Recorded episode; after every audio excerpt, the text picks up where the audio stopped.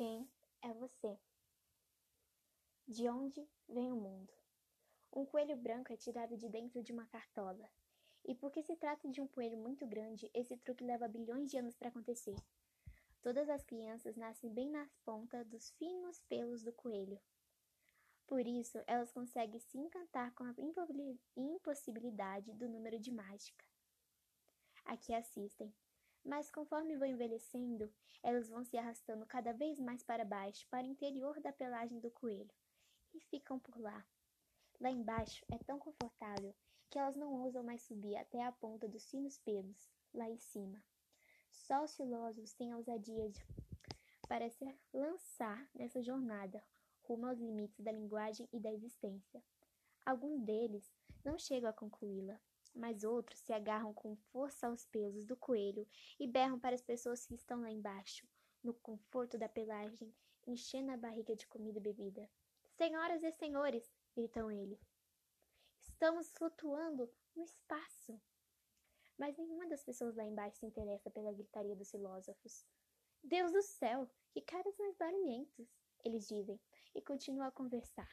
Será que você poderia me passar a manteiga? Qual a cotação das ações de hoje? Qual o preço do tomate? Você ouviu dizer que Lady Di está grávida de novo?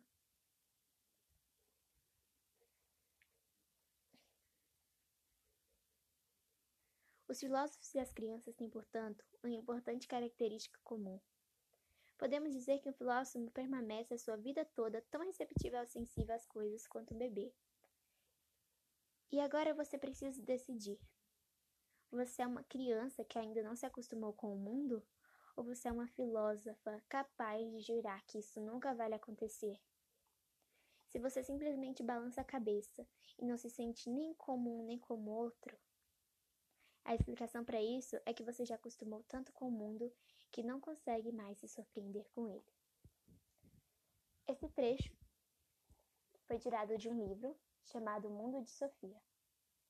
Neste livro somos apresentados a filosofia de modos diferentes, através de cartas que a protagonista recebe, e junto com elas recebemos um curso enorme de filosofia. Conheceremos Sócrates, Platão, Aristóteles e vários outros filósofos, conhecendo o que lhe é dito. A protagonista. O livro nada mais é do que uma criação de um professor de filosofia. Um professor que percebia o falta de interesse muito grande de seus alunos pela matéria.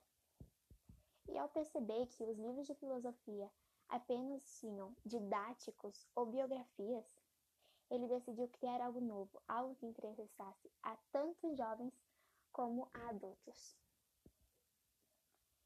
O livro te faz mergulhar tanto na história da protagonista quanto na filosofia. E por mais que ele seja um livro longo, ele não é cansativo. Você pode ler aquelas 555 páginas e você vai estar tão fascinado na leitura que quando você estiver na metade dele você não vai perceber. Eu não terminei de ler. Sou quase na metade, mas o livro já encanta muito. Há mistérios dentro dele e há coisas que você realmente sente prazer em querer descobrir.